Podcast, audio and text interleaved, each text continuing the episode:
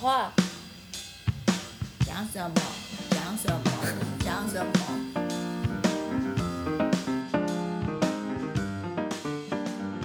各位听众，大家好，欢迎收听《Sky in the World》再次的播出。我们今天是人物专访的单元，我们今天请到了一位。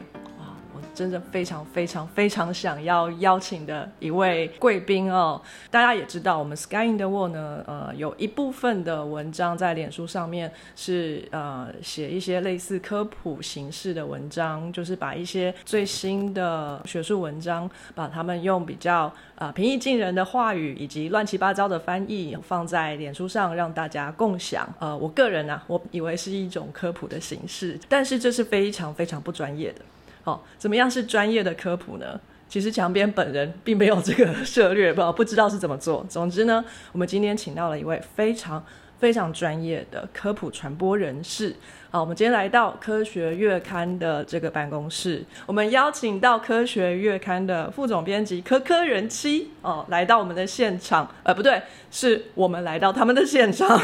Hello，各位听众朋友，大家好，我是柯柯人妻，真的蛮开心。我们也是第一次碰面，因为之前都是在就是脸书上啊，就是有一些讯息来回。对对对因为那时候就看到你们的文章，觉得非常的有意思。因为其实有一些就是你们关注的题目，其实就是我们有关注的，嗯只是说我们不一定刚好有作者去把它写出来。嗯然后那时候就想说，鼓起勇气去问一下，有没有人愿意帮我们写哦。没有想到这么好揪这样子。其实现在我们都会在网络上看，说就是其实哪些人是有在关注什么不同的题目，然后所以我们就会去试着邀请看看。嗯，然后因为很多通常在网络上写的就是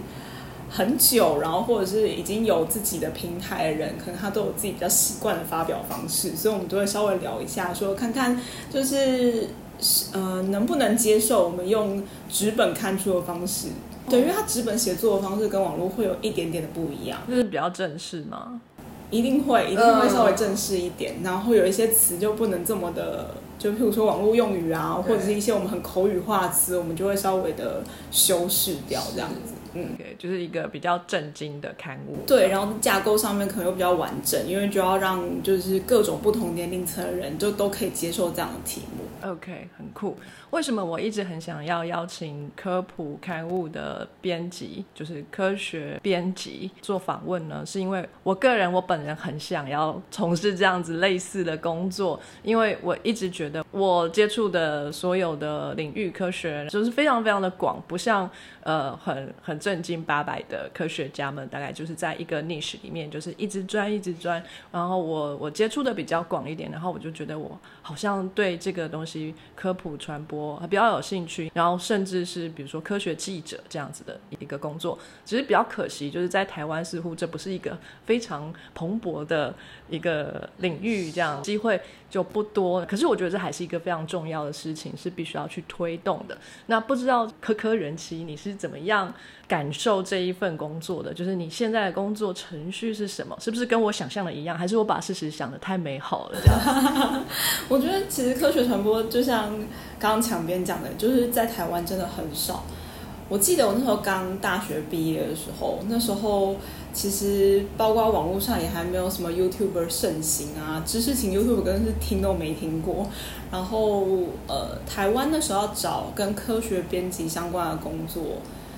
我那时候找到很大多数的工作都是教科书，国立编译馆吗？因为现在有很多版本了嘛，对对对所以它就变成很多版本下面都有自己的不同科的科学编辑。可是你如果要去编教科书，其实跟我们想象的科学传播其实就是两回事嘛，对那就比较走科学教育，嗯然后可能跟什么考试题目什么比较有关系，你就会觉得嗯，好像不是我想要的。对因为毕竟我们都已经想要逃离那些考 就是我们想要丢掉的东西。对对对对对，那真的要进到科学传播这个领域，你可能就真的要从包括科学杂志，然后科普书这种类型。但是那时候台湾的缺很少，然后甚至是那些的缺都在，就可能他们都要很资深的人他才愿意。所以我记得我那时候曾经问过几个前辈，他就说他们家的编辑都至少七年以上的工作经验。那你觉得一个刚毕业的学生要怎么进？对啊，门槛很高。就是很高，所以那时候其实也真的是找了一阵子的工作，就是还去做了一些可能跟自己八竿子打不着的工作，像什么呃补习班的老师啊什么的，然后就是等于是真的是边工作边找机会。然后还好的是那时候真的蛮幸运，就是我真的快要在补习班待不下去的时候，我在一零四，就是那个时候真的是大家找工作一定是一零四，然后投履历也是一零四，现在好像不一定了，现在就是各种的机会了，LinkedIn 啊，然后甚至说你在脸，就是看那个公司的脸书，它甚至都会发布一些真才讯息，就跟以前完全不一样。嗯，然后那时候真的是在一零四上面找到，哎，有一个。刊物在征科学编辑，但是这个刊物我怎么完全都没有听过？真的真的真心没听过。但是我想说，那应该是我自己孤陋寡闻吧。确实后来证明是这样，就是科学月刊在征才。你认真没听过科学月刊？我认真没。我的老天爷啊！对，就觉得真的是孤陋寡闻。就是那时候小时候真的看过很多杂志啊，包括什么牛顿啊、科学人啊，我订过啊什么之类的。然后真的也不是说都没有碰这个领域，可是就是真的没听过。然后我我就记得我在。那时候其实投履历蛮快就收到那个就是面试的通知，然后因为我那时候还在工作，所以其实我真的到面试前一天晚上我才去找了科学月刊来看，然后我就想说哦，我真心没听过，然后翻了一下，就是就傻眼了，因为他那个时候就是科学月刊翻开来讲里面都还是黑白的。OK，就我没有办法想象，那时候其实像我在大家就是从小接触的所有的书，就包括什么汉神小百科啊，然后牛顿啊，都是非常漂亮的彩色，而且那种就是那种很好纸这样印的，然后就觉得哦，这个东西就是因为那时候也是这些书让我觉得说我想要念科学相关的，嗯嗯，然后就觉得哎，怎么可能到现在？嗯，那时候是二零一。三年，嗯，怎么可能还有个杂志打开还是黑白的？我真的吓到，然后吓到之后想说，嗯，我还是去试试看好，毕竟人家愿意接受我这个完全不知道这个领域在干什么的人进来，那就硬着头皮去面试。OK，还好就是有伤。想说如果没有上，我今天可能就不会坐在这里。所以你就从二零一三年就做到现在。哎，我中间有离开一阵子，因为中间去念书。我自己是就是念生命科学系毕业，大学的时候，然后呃，就是不想待实验室。应该说，网络上有个图是讲说，譬如说我在大学学的东西，可能就是一个圆圈里面的东西。但是你如果要念研究所、念博士班的话，它像是要在这个圆圈外再突出一个点，要把这个圆圈再扩大出去。但是我后来就发现我没有这个兴趣。因为你就要钻的很深很深，对。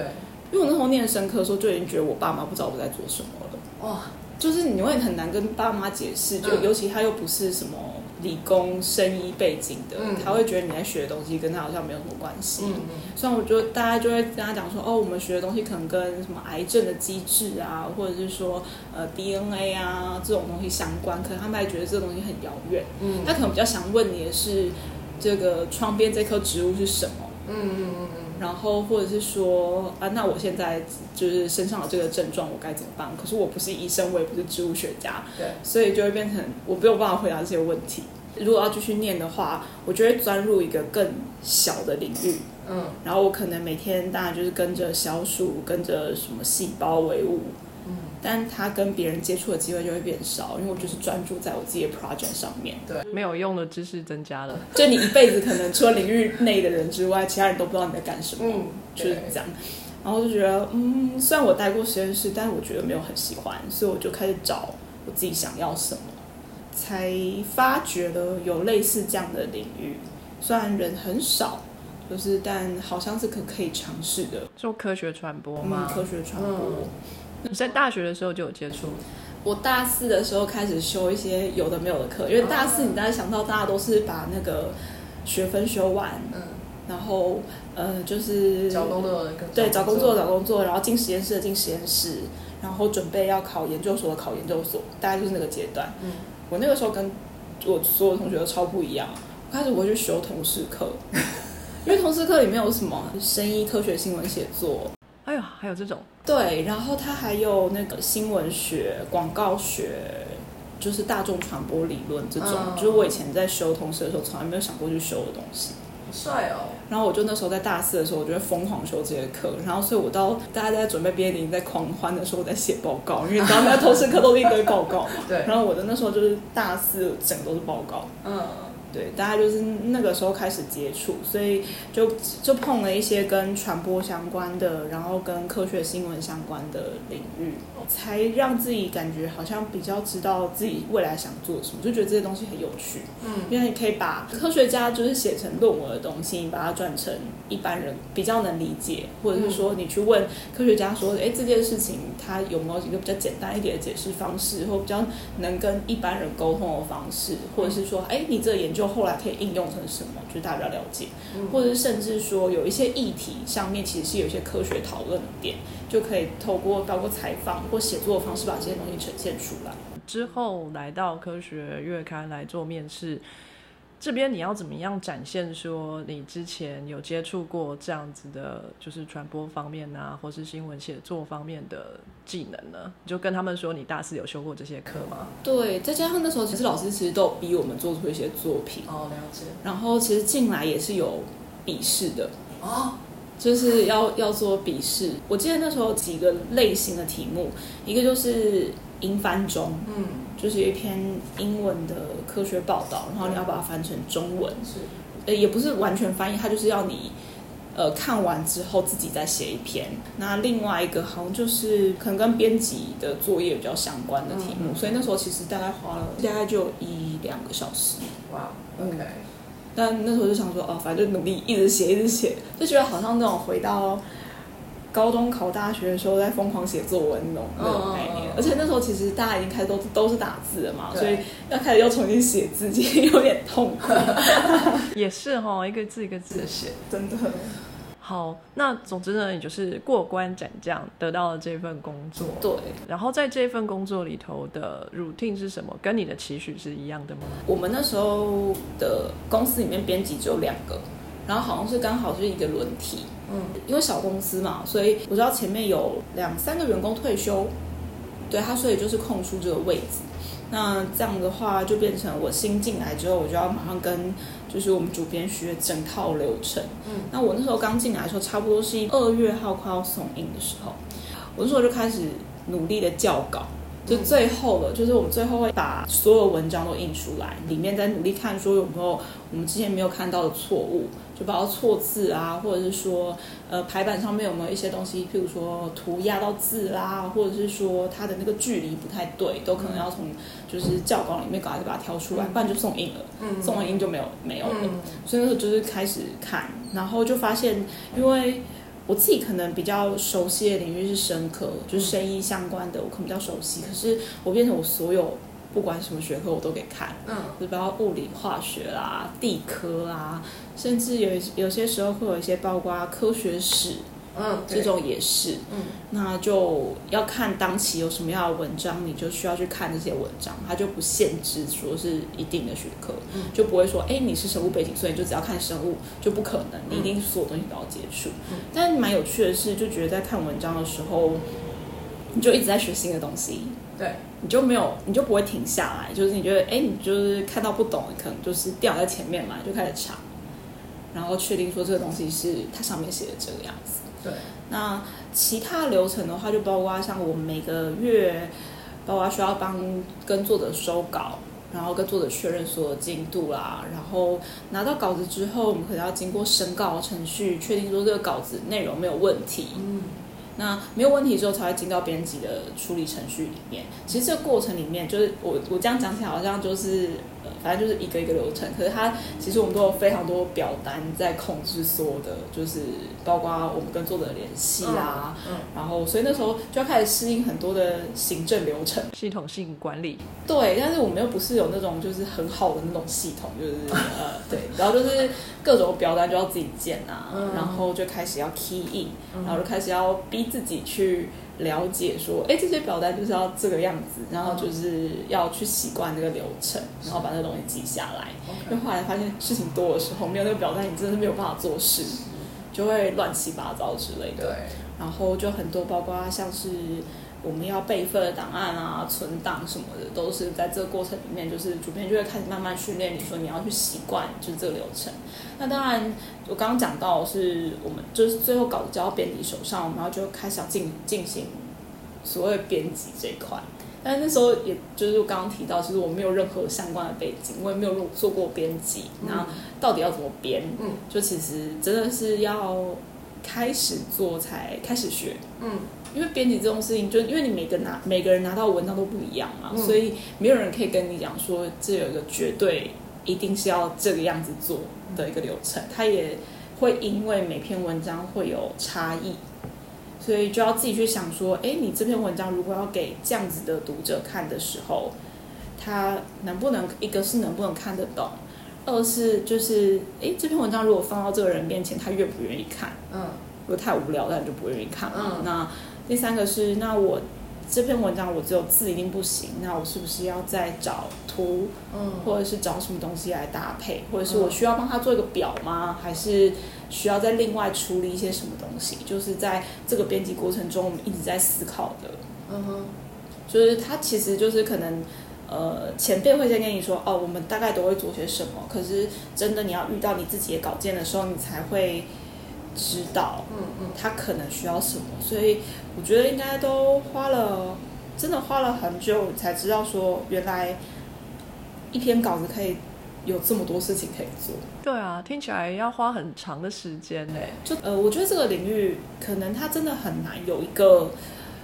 很标准的 SOP。嗯。毕竟它就是我们看到的东西都是不一样的，每次拿到的东西都不一样，所以我这篇稿子书写方式跟下一篇的方式可能会有差异。那有时候跟作者个性也有关系，就是比如说，哎，这作者他他能容许我们改到什么样的程度，或者是说他是。都可以，嗯，就是哎，你们你们怎么改，他都就他都没有没有意见，嗯，那就是另外一种处理方式。所以我觉得学更多的，就是除了一来是对于编辑这这件事情，可能开始有一些自我的意识，就是我比较知道我自己要干什么，也不是就是真的像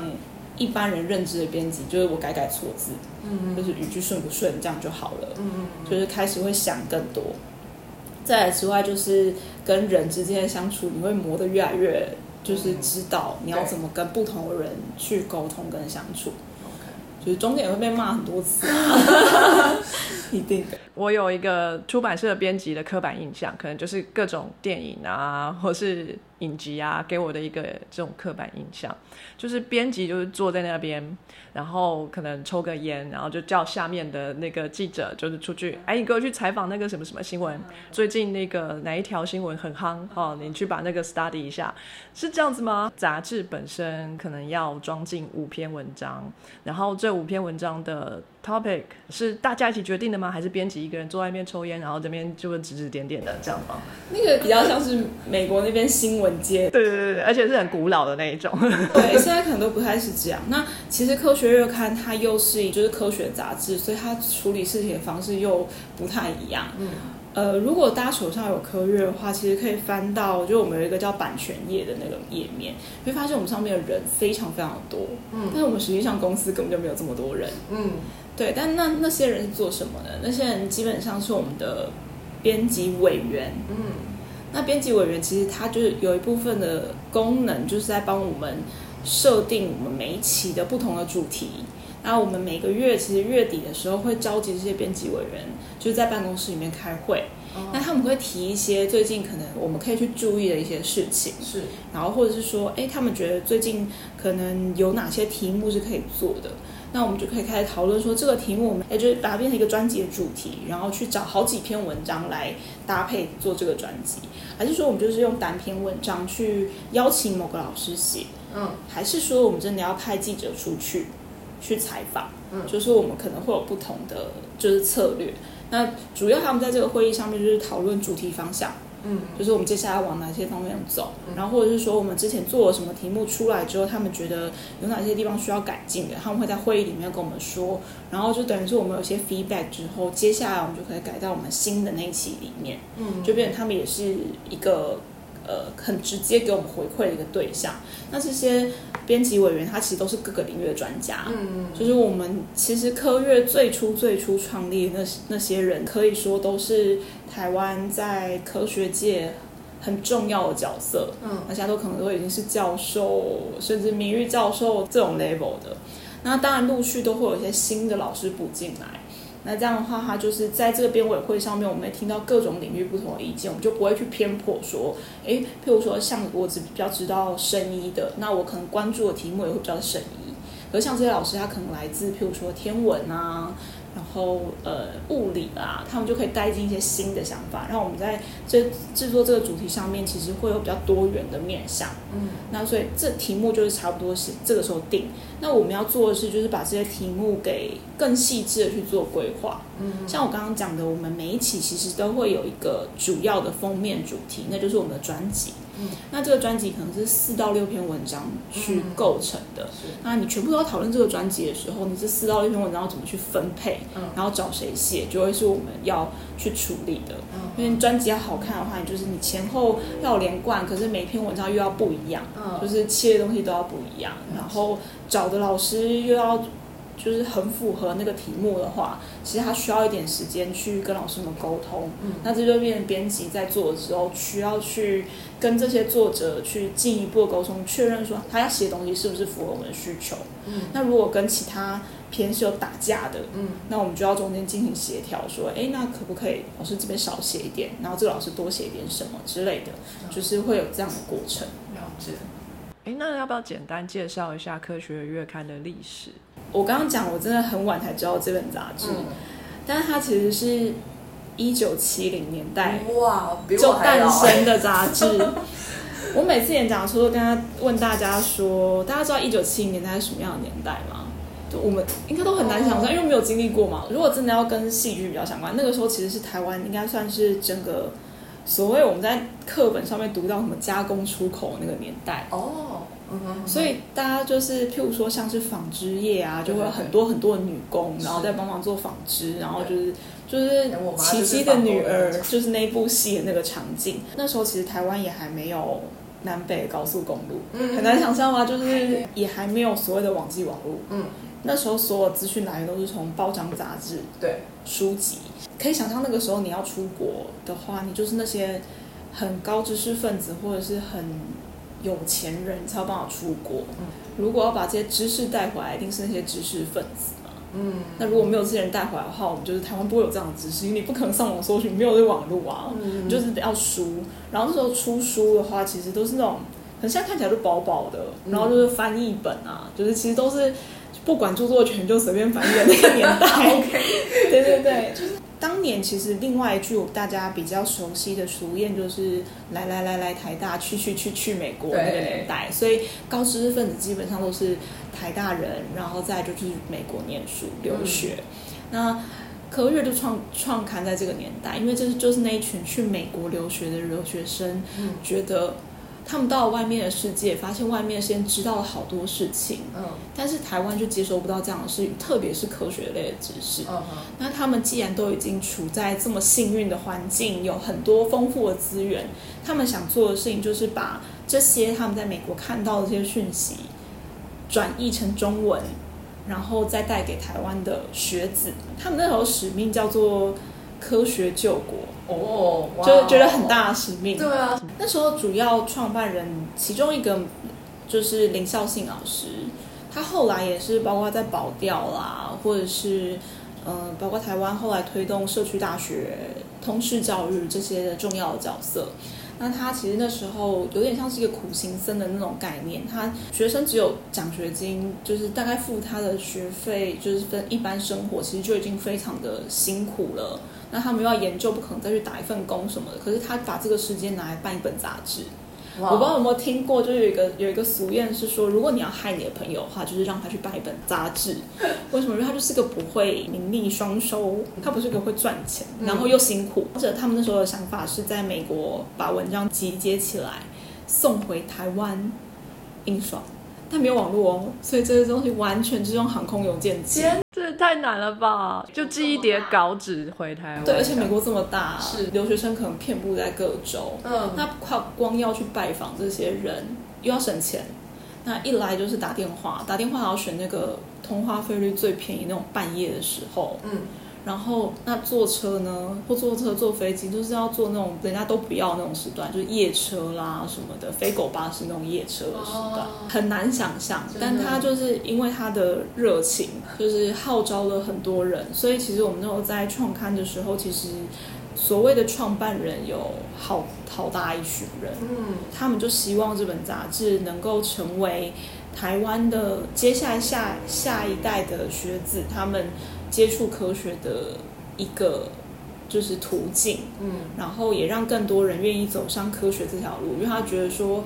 唯有就是这些人越来越多，那台湾才会越来越好，嗯。所以他们是用这个方式嗯。在推动台湾的科学发展跟科学教育。嗯。那他们那时候真的，呃，我们曾经去访问过，他们说他们其实也没有想过科学月刊可以撑这么久，因为一直在遇到危机，就是钱都是他们自己筹出来的，然后也没有财团支持他们。嗯，即便到现在，我们公司也不算是真的有个老板，然后也不是盈利。后来当然组织比较正式之后，就可能成立基金会啦，然后我们变成是基金会底下就是筹办这个刊物的一个单位，就这样子而已。嗯中间其实一路上。大家可能自掏腰包，或者是说有一段时间，其实台湾出版业还算荣景的那个时候，就是大家还会买很多的书放在家里那个年代。嗯其实当然是有赚一些钱，那些钱其实就一直累积，变成我们就是后续的一些资金，嗯嗯就是这样子营运下来的。那几次的危机可能都靠就是包括大家再出去募款啊，或什么方式去躲过。我们是一个非常奇妙的一个单位，就是我没有想过这样的单位可以活五十一年了，刚过我们五十岁生日。哇哦，对我那会儿就说，大家都希望这个五十可以一直撑到无限，就是它可以就是继续走下去。是是，希望如此。对对对，我们后来其实这几年做了蛮多的改革。我那时候二零一三年进来它是黑白的嘛，其实我们到二零一五年全部把它改成全彩，然后所有的编辑的方式跟以前也有一些调整，包括在内容取向上面，其实会更贴近大家的生活。如果以去年来讲的话，我们就包括做了。呃，冠状病毒的专辑，就是因为新冠疫情，也做了像是去年的七月是五 G 开台，就台湾五 G 开台，其实大家都还在想说五 G 到底可以做什么。那一期就跟大家讲说，其实五 G 的未来还有很多很多的可能性，它可能用在医疗啦，或者是用在一些像是之后的远距，因为五 G 的速度变快，然后延迟性就降低，你传输所有东西都不会延迟的情况下。各种远距都是很有可能的，嗯所以远距教室会比现在还要更方便，嗯可以更有互动，而且你不会在那边一直等说，哎，对方怎么都没有回你。嗯嗯嗯就是我们现在都会有一点点延迟嘛，对就你就觉得哦，就是讲话其实都没有那么顺，可是以后就是有了五 G 之后，这些事情都可以过去。对啊，那像这种题目其实就会更靠近大家的生活，但是我们在里面讲科学的一些概念的时候，它会变得，诶，原来我可以用这个角度去了解这件事情。嗯，好，面对现在有这么多其他的自媒体，比如说泛科学啊，渐渐的一个一个的这种其他的科学传播的媒体出现了，那科学月刊会感觉到危机感吗？因为这是等于算比较老一点，有一点历史的这个。沉重的脚步的一个一个刊物，那有没有想过要怎么样去应应现在这样子的一个状态？其实只要是在媒体界，就是都一定会感受到新形态媒体出现的压力。嗯这是所有媒体都没有办法逃脱的，就是不管你是电在电视、在杂志、在呃出书，或者是其他不同的，甚至你在新媒体界，你都会非常压力非常的大。对啊，只能说我们现在面对的挑战跟可能刚创刊的时候是完全不一样的。嗯我们想要面对的是，呃，当科技越来越发达的时候，它创造出来的可能性其实越高。嗯，所以我们这个年代的编辑其实需要去想的是，我要如何赶上时代。我们现在纸本还是照出，嗯其实有些有些杂志其实陆续在停嗯纸本这一块。嗯但是我们还是还是有在做出纸本，因为我们知道我们的读者还是有这个需求的。那当然，除了纸本之外，我们可以有还有很多不同的新的应用，包括我们现在也会有一些电子杂志的服务，就知道大家可能不喜欢纸本，但是他们还是愿意在他们的平板或电脑上面看这些内容，所以电子杂志是一个选项。那当然，电子资料库也是另外一个选项，我们就可以找我们自己要的。其实有时候已经很难静下心来把一本书、一本杂志看完，但是我们还是有这个需求，想要去知道某些内容的时候，像资料库就是另外一个方向。是那当然也会把这些内容做一些转型。我们之前其实有跟，譬如说广播电台合作，是会把我们的内容转成声音的形式。嗯，那我们也曾经录过一段时间的 podcast，但是我们没有没有持续下去。对对对，对对对，跟静静好听那边合作。对对对。那好像做了十集一季左右这样子，嗯。所以大概那个时候其实也做了一些尝试。然后我们现在就是需要在有限的人力之上，就是去规划所有的的的方向，嗯然后去找出可能最有利我们的一个经营模式。呃，有没有考虑过，比如说，哎，去跟另外一个机构做融合啊，或是什么样的一个状态？目前暂时是还没有，因为我觉得我们现在就是保持了一个自主性很高，嗯嗯然后其实我们是个弹性很大的一个公司。嗯那像你刚刚讲的，其实科学媒体或者自媒体这么多的情况下，对我们来讲到底是不是好事？我觉得是好事。嗯，是一个进步的动力。对，因为这代表投入这一行的人越来越多对，它会是一个正向的力量。就是其实也有长辈跟我说过，如果真的你的竞争对手倒了，你可能也活不下去。就代表这个市场对你们完全是没有需求的，所以必须要你这些竞争对手都好好的活着，就是这个行业才会越来越好，然后大家才会去注意到你。嗯，你像是台湾的商业型杂志，其实就有很多就是代表啊，商周啦、天下、啊、这种，他们其实也是在强强的竞争底下，它其实可以带给读者更多的东西。嗯呃，我们都不会讲我们同业是竞争的敌手。那其实我们私底下都是好朋友，嗯对，然后大家都会就是互相就是交流讯息，然后也会分享大家对各自杂志的想法，甚至我们还会一起办类似像是成长课程，就是大家那种职业成长、能力成长的课程，就如果有有那个机会，嗯，我觉得很棒，真的是感觉很温馨的环境。对，因为也是小，大家也就知道说，真的竞争不是一个最主要的，我不是要把你弄死，而是希望大家都一起好好活着。嗯，听起来还是有点淡淡的哀伤。啊然后刚才你有提到说，呃，你刚刚进来这一份工作之后不久，你又去念书了，是吗？对我后来就是因为进来这份工作之后，开始会有一些采访，嗯就是那时候的呃总编跟副总编希望说我们可以有更多自制的内容，而不是都是去依赖老师去写稿。啊老师也会拉线说我们可以去采访哪个人物，他可能很忙，没有时间写稿。那用采访的方式，还可以去把这个老师的形象给勾勒出来，你也会比较知道说这个老师是个什么样的人，也会写出一些老师本人写不出来的东西，就不会写到他的家庭，不会写到他实验室互动。但是如果说我们去写的话，我们可以问到这些东西，所以就开始采访。然后那时候就觉得，就是以前真的是课业上真的可能勉强了一些采访这样子，但是那就绝对不是我的最主要的磨练部分。然后开始采访之后就觉得很慌张，而且因为我们要遇到的人都是教授等级的人物，我曾经去访过总经理等级的，那那时候其实会想说，那我接如果我接下来问不出问题怎么办？或者是我如果问错问题，问的就是笨问题什么的，就是其实脸皮很薄啦。因为那时候觉得旁边没有人可以帮我，我们不像是有那种新闻记者的前辈啊，或者是什么的，真的比较懂采访技巧的人可以帮忙。所以我就想说，那我是不是应该自己出去学？而且那时候其实工作也到有一点停滞了，你已经都熟悉了这一套，然后那时候又没有一个东西可以让你冲的时候，你就会觉得好像停在那。然后我就是想说，考个研究所好了。嗯我觉得那时候自己蛮有勇气的。嗯我去报了台大的新闻所，就是跟我背景八竿子打不着。生命科学，然后新闻所。对，虽然说我在媒体里面，可是这好像也不是去报新闻所的一个好理由。哦，而且我只报一个所。哦，我想说没中就没中了，就是顶多回去继续工作，不会怎么样。就没想到，就我推荐竟然上了。嗯，对，然后那时候就开启了另外一个视窗。其实我那时候还在科月，嗯，我大概在科月工作一年多之后，我就有开始要就是想要报研究所的冲动，就那时候，所以我其实有好一段时间是一边工作一边念书，就它不是个在职专班，它是它是全职班，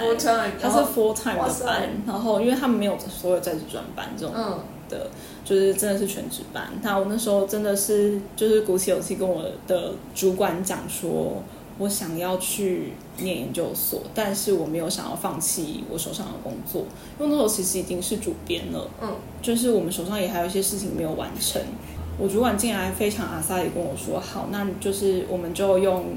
基本上有点像是兼职的那种概念。”就兼职主编哦，就主编是兼职的，就是其实他就有点像是他就是扣你一一部分的薪水，就是他知道你不会一直都待在公司，但是我该做的事情我还是要做。对，然后那时候又开始了所谓硕一的生活，好累的感觉。对我没有想过念硕士班原来这么的累，而且因为我们那时候要看的 paper 跟以以前李组看的 paper 是完全不一样，虽然每个字都是中文。它串起来就是看不懂，就是我一个礼拜拿到的文献的量可能就是至少四十页，然后都满满都是字，但是我都看不懂，就是头很大，就是应该说这真的是不同领域的人在写他们的。Paper 的时候，想要呈现的东西是不一样的，所以包括像新闻学研究里面，它可能有一些理论的东西，是它一定要用这样的方式去做。我觉我的感觉啦，就有点像是在文献里面，它就是在辩论，它就有一些它引用之前人就是研究的时候讲出了某一些话，然后再进行进一步的论述。然后在论述里面，他可能又在跟某一个之前的文献去做比较，嗯，那差异在哪里？嗯，然后最后才推导出他最后那个他觉得的结论，嗯嗯，就是比较像这个样子。OK，所以它变成需要很多层很多层，然后每一层你都要先了解，你才会知道那个意义。对对对，不然的话你就不知道他 quote 那句到底是对意义是什么。嗯，然后。而且包括像是专有名词也不一样，就他可能会跟你说啊，这个这个专有名词是就是这是这是这样子，嗯，然后你就会呃满脸问号，想说哎怎么又多了一个专有名词 之类的，那种他就是真的丢到一个新的领域。然后另外一个新闻所那个可怕的点是，我们每个礼拜都要交采访的作业，因为新闻嘛，它就是要及时。硕一的写作课好像是礼拜二还是礼拜三上课。然后交稿时间都是当天还是隔天的半夜十二点。嗯。然后我们的老师是你只要十二点他没有收到你的作业就是零分。天真的是零分哦，就是你那那个就是零啊，而且你知道就是硕班的那个分数就是过关的分数不是到七十吧，对不对？嗯，对。对，然后那会就是就是你知道多几个零分，那一刻就可能挡掉了这样子，所以你就不可能不交，一定要交。嗯嗯，就是那时候就是在呈现两边的压力这样子。对，然后想说没关系啊，就是去当磨练，也不知道怎么当时自己怎么走过来的。所以认真硕士念了，就这样子的生活过了两年、三年。我那时候大概三年半毕业。哦，我的天啊！该严重睡眠不足。非常感谢各位听众的收听和支持，特别要感谢各位赏杯咖啡的朋友，在 First Story 上的 Costy Lover。Jin 以及匿名赞助者 Patreon 上的 Yi Chen Wu Newton、Catherine、Evan Wang、Eddie Hu、Yi Chen Wu、Elliot Barrett、Adam Joe、Ernest、Nikki Hu 以及 Howard Su。Sky in the World 在各大 Podcast 平台都能收听得到，Anchor、SoundOn、Spotify、Apple Podcasts、KKBox 都能搜寻得到 Sky in the World 的节目。另外，Sky in the World 也会在脸书页面以及 Instagram 上分享科学家的八卦、科学新知，还有编辑们的日常给大家。有任何问题以及意见，都可以在各大平台上留言，让我们知道。我们将竭尽全力为您寻找答案。欢迎追踪分享 Sky in the World，让更多人知道有趣的科学哦。